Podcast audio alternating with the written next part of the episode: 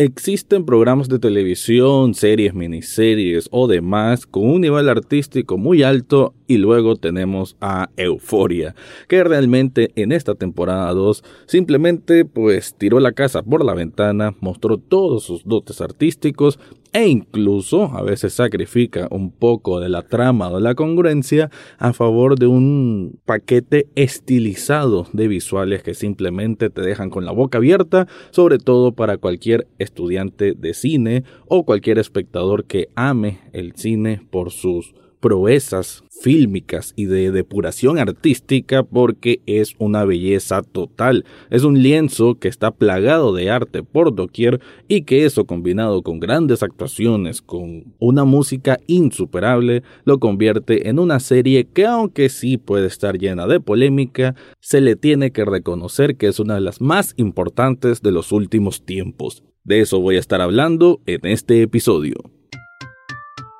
Análisis cinéfilo y seriéfilo de la actualidad. Esto y más en el podcast Echados Viendo Tele. Esta es una producción desde Nicaragua de Rafael Lechado.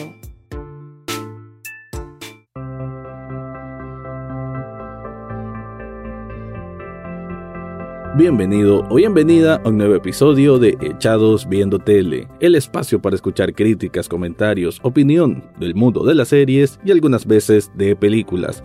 Me quedo con el primer apartado para hablar de la muy esperada temporada 2 de Euforia, porque la primera, y de hecho tengo episodios del podcast, son dos episodios que grabé hace tiempo de esta serie porque salió a mediados de 2019 Estamos hablando de un lapso de alrededor de casi tres años para esta temporada 2 que se vio afectada por el COVID, por el tiempo de sus casting y demás. Además que una vez que uno mira lo que te presentan estos ocho episodios, te das cuenta que la demanda en cuanto a su producción, ¿no? Todo lo que exige una producción de este tipo se necesita mucho, mucho tiempo, mucha planificación y simplemente la idea de un genio como es Sam Levinson, que es el creador, productor y guionista de esta serie, que como lo dije en el intro, puede que tenga algo de polémico.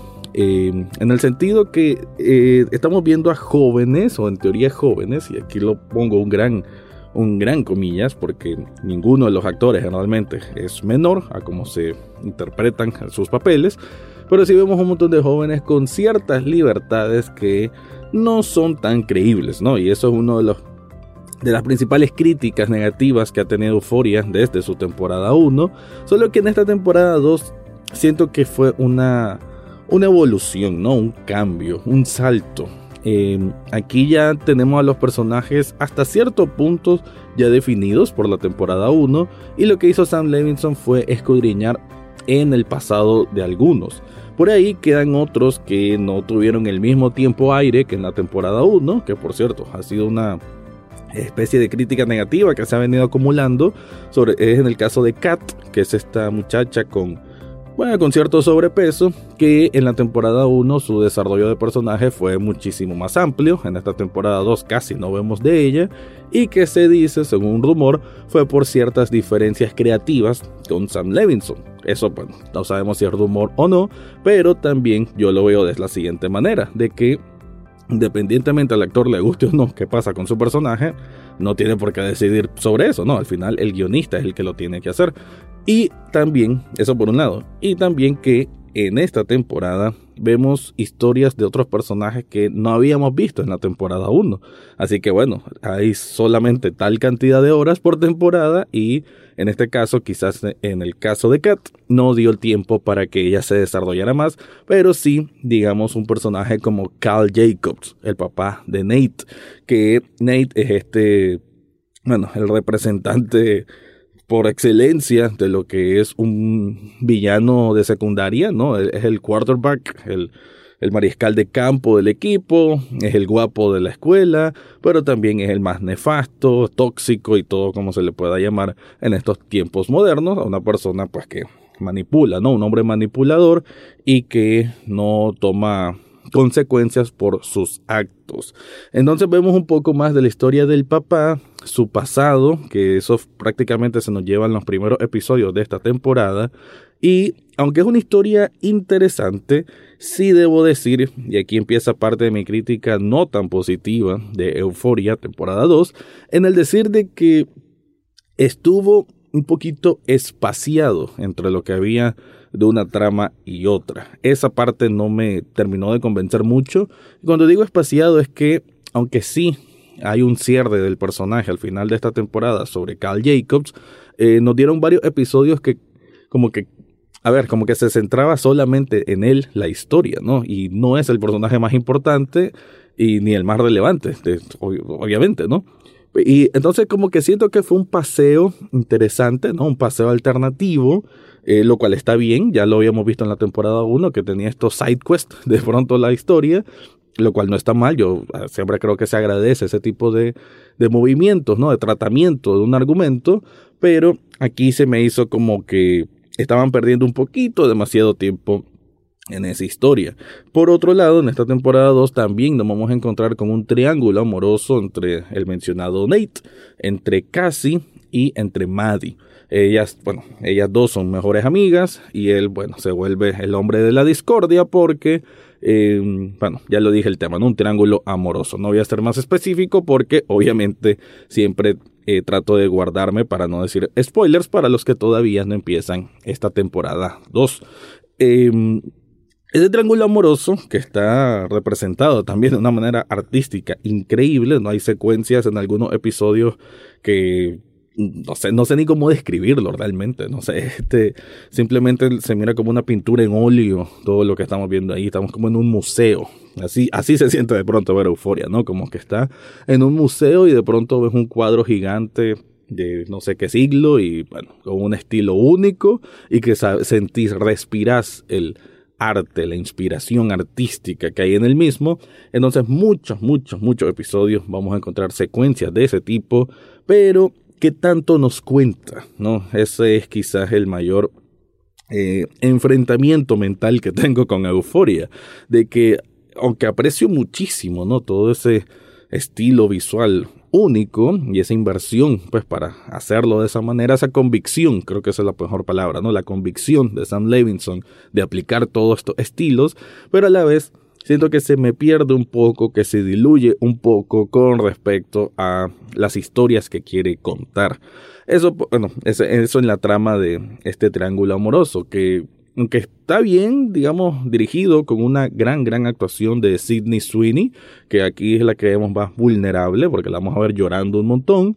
Eh, quizás a veces un poco exagerado, entonces eh, sí la, hay que decir que en varias partes de esta temporada 2 vamos a, vamos a caer en un poquito de melodrama, eh, pero en esa exageración creo que parte del, del lienzo artístico, ¿no? O sea, eso sí va de la mano, ¿no? La, la sobreexageración de, de algunas cosas, de estos sentimientos juveniles, porque al final de cuentas representan a adolescentes de secundaria, entonces hasta cierto punto se justifica, aunque pues a veces sí se me hacía un toquecito de más. Pero obviamente lo que uno espera más de esta, de esta serie es qué pasa con Ru, que es el personaje de Zendaya, y su relación con Jules, que es el personaje interpretado por Hunter Schaffer que hay que decir de que previo a esta temporada 2 eh, se presentaron dos episodios especiales, cada episodio especial tenía una duración de poco más de una hora, se sentían como mini películas.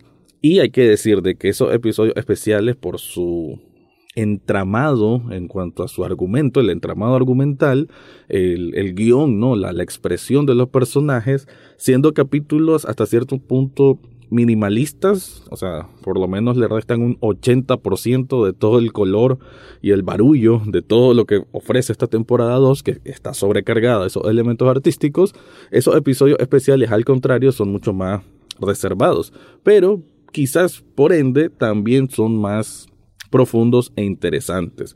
Eso sí, se agradece que en esta temporada 2 termina en una nota más tenue, una nota más suave, más de reflexión, que me hizo recordar un poco a esos episodios especiales y me hizo sentir también que había una conexión precisamente con esos mismos y que no solamente fue un experimento.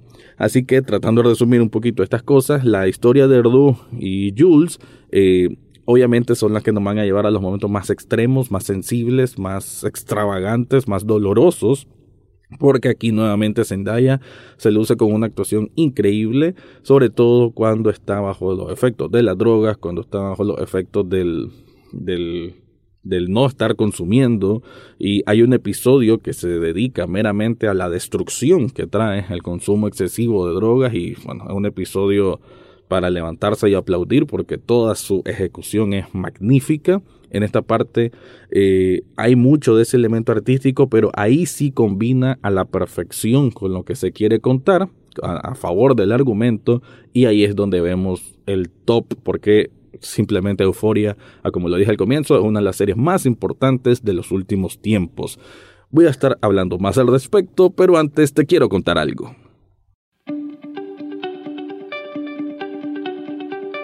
Si estás buscando un regalo especial para vos mismo o para alguien más, yo te recomiendo Sublishop Nicaragua. Esta tienda de sublimación tiene camisetas en las que puedes pedir el diseño que se te ocurra.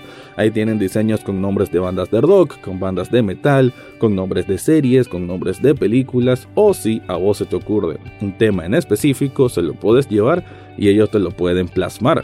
Y entre los artículos no solamente hay camisetas, también hay vasos, hay tazas, hay termos, hay cojines, accesorios para celulares y mucho, mucho más.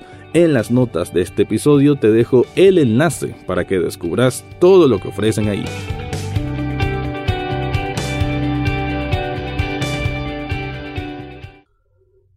Volviendo un poco entonces a ese episodio que es como el cuarto, si no me equivoco, de esta temporada 2, en que vemos el el efecto y el desastre de un Ardú que simplemente recayó a, las drogas, ¿no? Ella es una adicta que le ha costado mucho recuperarse, em, pero verla a ella en ese estado deplorable de destrucción, de atacar a sus seres queridos, de verse en la necesidad de prácticamente deambular en las calles, Ojo, no estoy diciendo mayor spoiler, solo estoy explicando una situación eh, que igual en la temporada 1 uno pudiera esperar una, un capítulo así.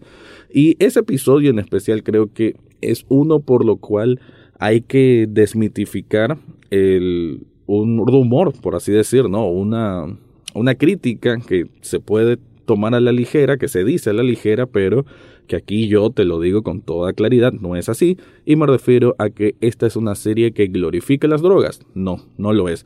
Precisamente un episodio como el que estoy mencionando te refleja eso, te refleja que no es ningún juego, no es algo que se pasa el efecto y ya. Este es un episodio que muestra pues todo el mundo oscuro, cómo te consume, cómo te consume el alma y el cuerpo ese uso de drogas y creo que en ese sentido pues es un reflejo muy muy bien, muy fidedigno y hay que decirlo, ¿no? Una actuación formidable por parte de Zendaya que aquí nuevamente se, se, luce, ¿no? Ya lo había hecho en la primera temporada, por lo cual se ganó un Emmy y probablemente vaya a ser nominada nuevamente por esta, por, este, por esta temporada 2.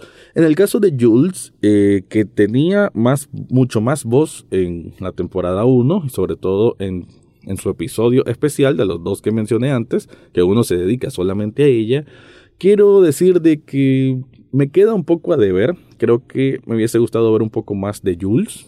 Es una de las que sacrifica tiempo aire a favor de otros personajes cuya historia, ya lo dije, tal vez no son tan importantes para la trama, pero bueno, está, como dije antes también, que hayan estos paseos alternativos tampoco está mal, pero pues el hecho de Jules que no salga tanto, su historia queda un poco estancada, que prácticamente su historia es reacción de lo que hace Erdu, o sea, prácticamente ya está como un personaje que simplemente es, eh, voy a reaccionar a, en qué estado de ánimo está Erdu, y por eso no vemos mucho de ella. También se vuelve una especie de triángulo amoroso, un nuevo personaje que entra en la cuestión de esta temporada 2, que se vuelve amigo de Erdu, y em, que va a tener una una cohesión ahí un poco extraña, pero interesante y profunda también en ciertos momentos entre Ru y Jules, ¿no? O sea, se hace un trinomio ahí bastante interesante para explorar.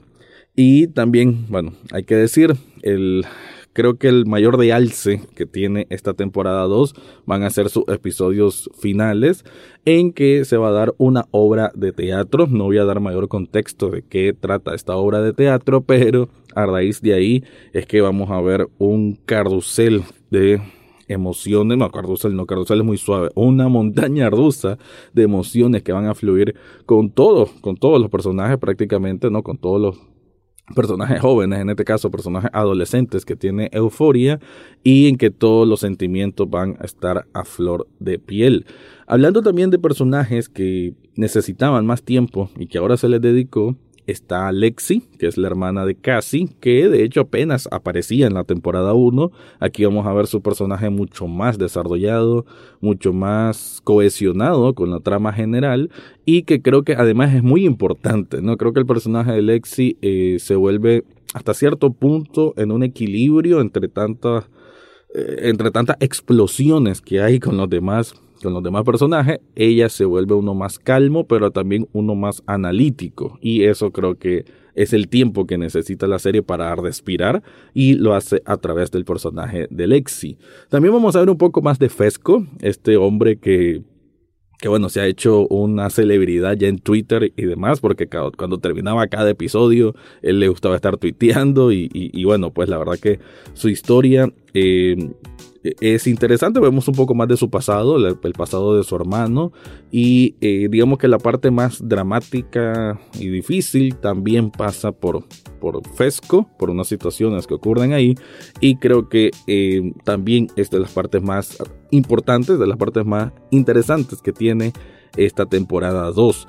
No quiero terminar este review sin mencionar un tema muy que se ha, discutido bastante sobre euforia, sobre todo en esta temporada 2, y es el exceso de desnudez. La verdad que a mí sí siento que se le pasó un 20% a esa desnudez. Eh, pero al mismo tiempo, pues tampoco es algo de ah, alarmarse y de vamos escupir porque uy, qué feo que salga tanta desnudez. No, la verdad que eh, Sam Levinson ya, ya lo mostraba en la temporada 1 que, que buscaba ese lado más provocador, ¿no? Más, más extremo de las cosas y que se justifica por hablar de los extremos de la juventud, ¿no? Hasta cierta manera. Entonces, en esta temporada 2 vamos a ver, vamos a ver un poco más de, esa desnudez. Em, y un punto importante es que todos los actores han, salido al aire, han, han, dicho pues de que nunca tuvieron problema en aceptar eh, las escenas que eran así.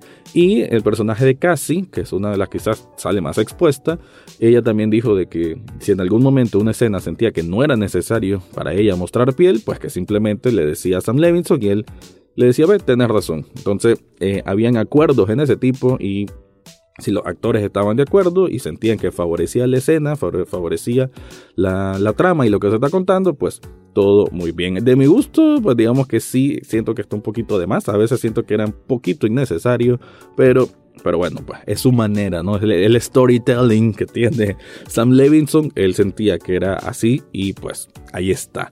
En conclusión, Euforia, temporada 2, es un, ahí sí voy a decir la palabra, es un carrusel lleno de cuadros hermosos, artísticos, un museo andante espectacular. En lo visual es fabuloso, ¿no? Hasta el tipo de cámara que usaron, ¿no? Que está como muy, muy granosa. O sea, eh, cambió un poco el estilo de la temporada 1, debo decirlo, ¿no? Quitaron un poco el brillo por algo un poco más, más sobrio y como que le da más madurez incluso, porque sentimos más madurez en los personajes, entonces incluso visualmente se mira más maduro y eso más unas escenas fabulosas que hasta son indescriptibles para mí, eso le da un punto muy, muy alto a esta serie que sí, lo único negativo que le voy a decir es que tal vez le hizo falta mm, compaginar mejor un poco algunas tramas. Algunas tramas se me hicieron un poquito extras, eh, que quizás pudieron haberse mezclado mejor, pero en sí es una serie que como escuché en un podcast,